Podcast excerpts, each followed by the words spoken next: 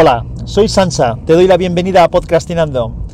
Este es el capítulo 199 de Ya te digo, un capítulo que estoy grabando desde el coche, como supongo que se escuchará un poco el motor de fondo y el ruido del aire.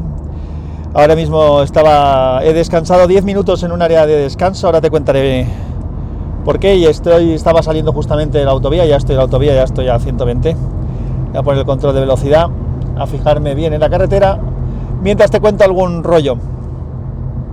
Pues eh, hoy me he levantado bastante pronto, he salido de Valencia con el coche, he llegado a, Barcelona, que serían las 10, las 11 menos 10, más o menos, las 11 menos 10 de la mañana. Teníamos una reunión con, unos, con un cliente, con Aguas de Barcelona en concreto, y nada, hemos tenido la reunión, venían unos compañeros de Francia también, después hemos ido a comer no sería correcto decir que hemos ido a comer, hemos ido a engullir porque íbamos fatal de tiempo, los compañeros que venían de Francia se tenían que volver con avión, teníamos una reunión por la tarde a las tres y media, habíamos quedado, que al final no hemos podido estar a las tres y media, hemos estado un poquito más tarde. Y en cuanto hemos acabado esa reunión, he vuelto a subir en el coche y ahora estoy otra vez camino de vuelta hacia Valencia. Y como llevo tanto tiempo sin poder grabar, eh, un poco con poco tiempo y muy liado, pues claro, ahora tengo unas horas por delante y he pensado que qué más daba que se escuchara bien o mal, ya lo hemos hecho otras veces, podía grabar. Lo que pasa es que mm, tengo un par de cosas que grabar que tienen un cierto desarrollo y no me da la cabeza ahora para hacerlo sobre la marcha, pero sí que hay una cosa que, que quería haber grabado la semana pasada, justo conforme me sucedió y, no lo pude hacer, así que te la voy a contar ahora. La semana pasada aproveché entre otras cosas para hacer, para pasar la ITV del coche del trabajo. Lo cual no deja de ser anecdótico porque es la primera vez en mi vida que tengo que pasar la ITV de un, de un coche de empresa, porque los coches de empresa normalmente los, los que he tenido yo son, son coches de renting y el renting suele ser de cuatro años. A los cuatro años, que es cuando se empieza a pasar la ITV, el coche lo devuelves y te dan y tienes que hacer uno nuevo. Así que lo que sucedió con este es que por lo visto cuando a mí me entregaron el coche, el coche ya tenía unos meses eh, matriculado, por lo que había, bueno, no sé si estaría matriculado o no, el caso es que me tocaba pasar la, ITV y además, eh, aunque estuve con, con, mi hijo y tal viendo algunas opciones de, coche para, para, el nuevo, para el nuevo, porque se acababa el renting también de este coche, pues al final hemos decidido pro, prolong, prolongarlo un año más porque tengo menos kilómetros de los que me contrataron, yo pedí que me hicieran menos kilómetros de los que me hicieron eh, y realmente pues claro, pues ha pasado como yo ya sabía, que es que no iba a hacer tantos kilómetros en coche porque yo viajo mucho, pero gran, algunos de los muchos de los viajes los hago en avión o en tren, así que el coche está con muchos menos kilómetros de los que tiene contratados, así que nos salía ventajoso alargarlo un año más. Yo estoy muy contento con el coche, creo que he contado alguna vez alguna cosa de él. Es un Volkswagen Passat eh, diésel, esto es importante, ahora hablaré de ello. Eh, Sport con un acabado muy bueno, está con un equipamiento impresionante, tiene de todo. Ya grabé alguna vez alguna cosa sobre el coche y es posible que algún día haga un monográfico hablando de él, pero lo haré en Unicorn, explicando cosas antes de, de que se me acabe este año más que tengo, pues a ver si, si tengo tiempo y, grabo alguna cosa del, del, coche. Bueno, pues el caso es que fui a pasar la ITV, no había hecho ninguna revisión en el taller ni nada previa porque el coche está normalmente en buenas condiciones. Lo único es que me faltaba, bueno, me sigue faltando de hecho, eh, líquido de limpia parabrisas, aunque si le doy sí que sale, pero bueno, ya me sale la señal del testigo de advertencia de que debería de, de rellenar el depósito del, del líquido de limpia parabrisas. En cuanto pueda, pues lo, lo, haré. Antes, de hecho, ahora cuando he parado a descansar, una de las cosas que he hecho es eh, abrir el maletero, sacar un, un limpiacristales que tengo y limpiar el cristal por dentro, porque voy de volviendo hacia Valencia tenía el sol muy bajo y de frente y eso molesta un montón, incluso con las gafas de sol que tengo yo que son bastante buenas, me molestaba el sol tan directamente y sobre todo molestaba mucho porque el cristal del vidrio de la luna de delante estaba sucio por dentro y reflejaba mucho, así que lo que he hecho es darle, le pasa un trapito y le he dejado más limpio. Bueno, anécdota aparte de que lo único que tenía era el testigo este del limpia, que no me supuso ninguna pega, pues hice todas las pruebas que había que hacer del, del control allí en la ITV y la última que se hace pues es cuando te hacen un control del ruido y de las emisiones. La última vez que estuve en la ITV fue con la moto. Y cuando estuve con la moto, eh, las emisiones me salieron un poco altas porque había estado muchísimos meses parada y probablemente tenía el tubo de escape un poco sucio, no se había calentado lo suficiente. Me dejaron pasar la... Bueno, creo que tuve... No, no tuve que volver a ir unos, un tiempo después cuando había rodado algo más la moto. Entonces, bueno, el tema de las emisiones, claro, eh, quería ver a ver qué tal salía. El coche tiene pues cuatro años ahora mismo y unos 80.000 kilómetros. No, ya digo que no, no he hecho muchos kilómetros con este coche. He hecho viajes muy largos. Hoy, por ejemplo, pues voy a hacer más de 800 kilómetros en un solo día pero, pero bueno, no, no, lo uso con viajes tan frecuentes como para hacer muchos kilómetros. Antes viajaba mucho más en coche, ahora como hago viajes muy largos, pues muchos de ellos, como ya he dicho, son en avión o en tren. Entonces, el, el ingeniero que estaba haciéndome la prueba del ITV del control, nada me ha dicho, además me lo ha dicho así como diciendo, toma ya, dice, nada, cero. O sea que estaba, no daba ningún valor eh, dentro de la escala que, controlan ellos en, la ITV. Claro, yo no he podido, no podido, no pude evitar sonreírme un poco y, decirle, digo, pero somos los malos, que somos los coches diésel. Y él me dijo, lo que yo he insistido muchas veces en otros foros y voy a insistir hoy aquí. Y me dijo, claro, dice, pero es que los coches diésel modernos contaminan menos que los gasolina. Y esa es la realidad. Esa es la realidad. Han convertido a los coches diésel en, en el diablo.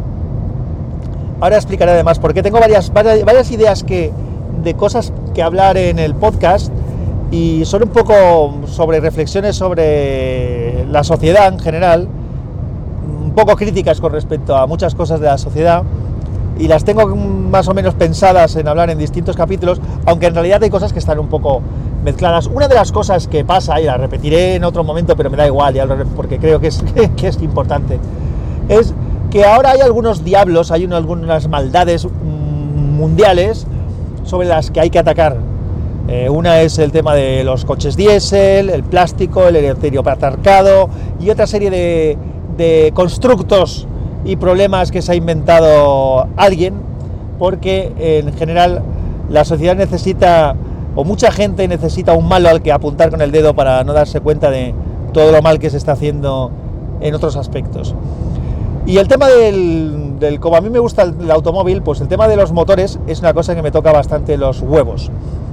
Porque efectivamente un motor diésel es muy eficiente, el, ciclo diésel, porque realmente diésel no es el combustible, el combustible es el gasoil. Diésel es el, ciclo que hace el motor, el motor de combustión, pues está el ciclo diésel y el ciclo Otto. El ciclo Otto son los motores gasolina, el ciclo diésel son los motores diésel y abre un día algún especial en Unicorn hablando de, tema de motores.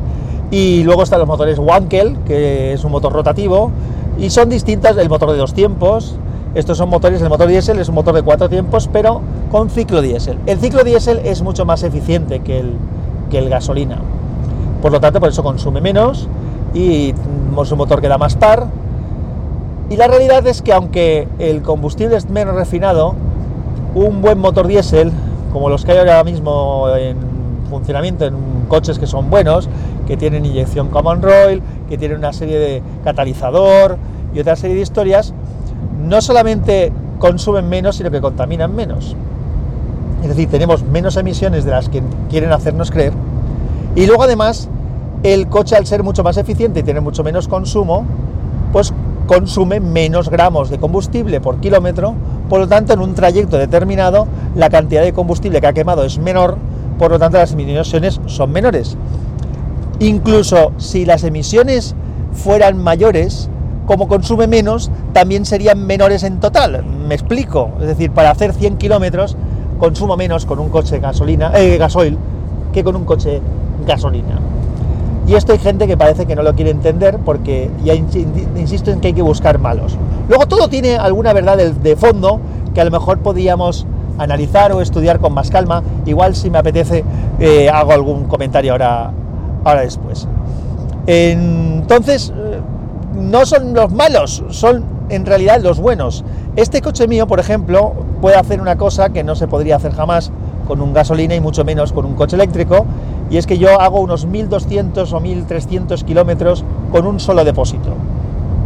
He llegado a hacer, lo máximo que he hecho es 1400 kilómetros sin repostar. De hecho, hoy he salido de, de Valencia, puse gasoil ayer y ahora mismo estoy volviendo. Me quedan para volver, eh, a ver que lo veo aquí, dos, me quedan unos 300 kilómetros para llegar a Valencia y yo aún tengo 720 kilómetros de autonomía. Pero es que es posible que cuando llegue siga teniendo 700 y pico kilómetros de autonomía, porque como el consumo en carretera me va bajando la media, pues luego la autonomía teóricamente es mayor. Ahora mismo me marca una media de combustible de 5,6 litros a los 100, en un coche de 150 caballos y con cierta, un cierto tamaño, un coche grande. Mi coche mide casi 4 metros 800 y pico, creo que mide de largo. Es un coche grande y pesado y consume 5,6 litros a los 100. Y, comprobado en la ITV el otro día con un nivel de emisiones bajo. Entonces, ¿dónde, ¿dónde está el problema de todo esto? Pues el problema de todo esto es que la sociedad se mueve por tendencias y por modas. Y las tendencias y las modas son una mierda porque eh, le hacen creer a la gente cosas que no son. Del plástico hablaré otro día y me despacharé a gusto. Entonces, lo que sí que es verdad es que esas mismas modas que yo ahora estoy criticando y que acusan al motor diésel como ser el malo, esas mismas modas también han hecho que durante muchísimos años la mayoría de la, opción cuando alguien tenía que comprarse un coche parecía que la única opción lógica era comprarse un coche diésel. Se hizo muchísima propaganda en meter, vender coches diésel. En Europa se vendían muchos más coches diésel que en cualquier otra parte del mundo. Eh, evidentemente el consumo es una ventaja, lo que pasa es que el coste de fabricación de un motor diésel, porque tiene un nivel de compresión mayor, porque la complejidad mecánica es mayor, es más robusto, los coches diésel son más caros de fabricar que los motores gasolina, por lo tanto cuando uno se compraba un, motor diésel, un coche con motor diésel estaba pagando de más. Si no haces muchos, muchos kilómetros, el motor diésel no se amortiza, no tiene mucho sentido y lo que pasaba es que mucha gente compraba motores diésel para hacer 20 kilómetros al día dentro de la ciudad, lo cual es un poco absurdo. Coches mal rodados, mal cuidados y en malas condiciones, pues, pues evidentemente lo que hacen es que contaminan, contaminan más. Un coche diésel malo, eh, pues sí que es verdad que contaminan, quema peor y como el combustible que quema peor es peor, pues también contamina más pero no es el caso, como digo, de, los motores modernos. Entonces, es una de estas cosas, ya repasaré en otro momento otras, que me ponen de muy mala leche por eso, porque te han vendido que esto es lo que había que hacer, comprarse un motor diésel, y ahora resulta que el motor diésel es el malo malísimo. Y ni es el malo malísimo, ni antes había que comprárselo para cualquier otra cosa. Entonces, pues bueno, ahora lo que tenemos que hacer es comprar motores eléctricos, coches eléctricos, eso son la, la gran bondad de la humanidad y luego nos daremos cuenta de los otros problemas que tienen los coches eléctricos, que no todo es la emisión del, coche. Y solamente hago un pequeño spoiler. Las, eh, centrales de, las centrales de generación de energía eléctrica, aparte de las eh, centrales eólicas y las de solares, por supuesto, y las, las, las, las eólicas, las solares y las hidráulicas, las más limpias son las centrales nucleares. Una central nuclear no tiene emisiones o tiene prácticamente nada de emisiones. Lo único que, emite es vapor de agua de las torres de refrigeración, que ese vapor de agua no está en contacto con nada nuclear, evidentemente lo único que hace es enfriar el agua de los combustibles, entonces lo único que emiten es vapor de agua. Ah, vaya, ya tenemos aquí al, GPS dándonos instrucciones. Pues bueno, pues eh, como estoy diciendo, solamente eh, emiten vapor de agua, son las más limpias. Ahora sí que tienen una pega las centrales nucleares. La central nuclear, la pega que tiene es los residuos. Los residuos sí que es un tema complejo de tratar y complejo de gestionar y peligroso. Aparte de un posible accidente, que también, pues bueno, es una realidad, aunque tiene mucha seguridad, pues no nos es desconocido que ha habido más de un accidente. Pues el tema de, los, de los motores eléctricos es un poco la misma historia. Un motor eléctrico no tiene emisiones, luego habría que ver el proceso de fabricación por dónde anda, pero lo que sí que luego va a tener es una batería con litio que hacer que se va a tener que fabricar, que habrá una crisis de litio y una crisis de otras cosas y que habrá que ir avanzando en el tema de las baterías si no queremos tener tantos o más problemas como estamos teniendo con los combustibles fósiles.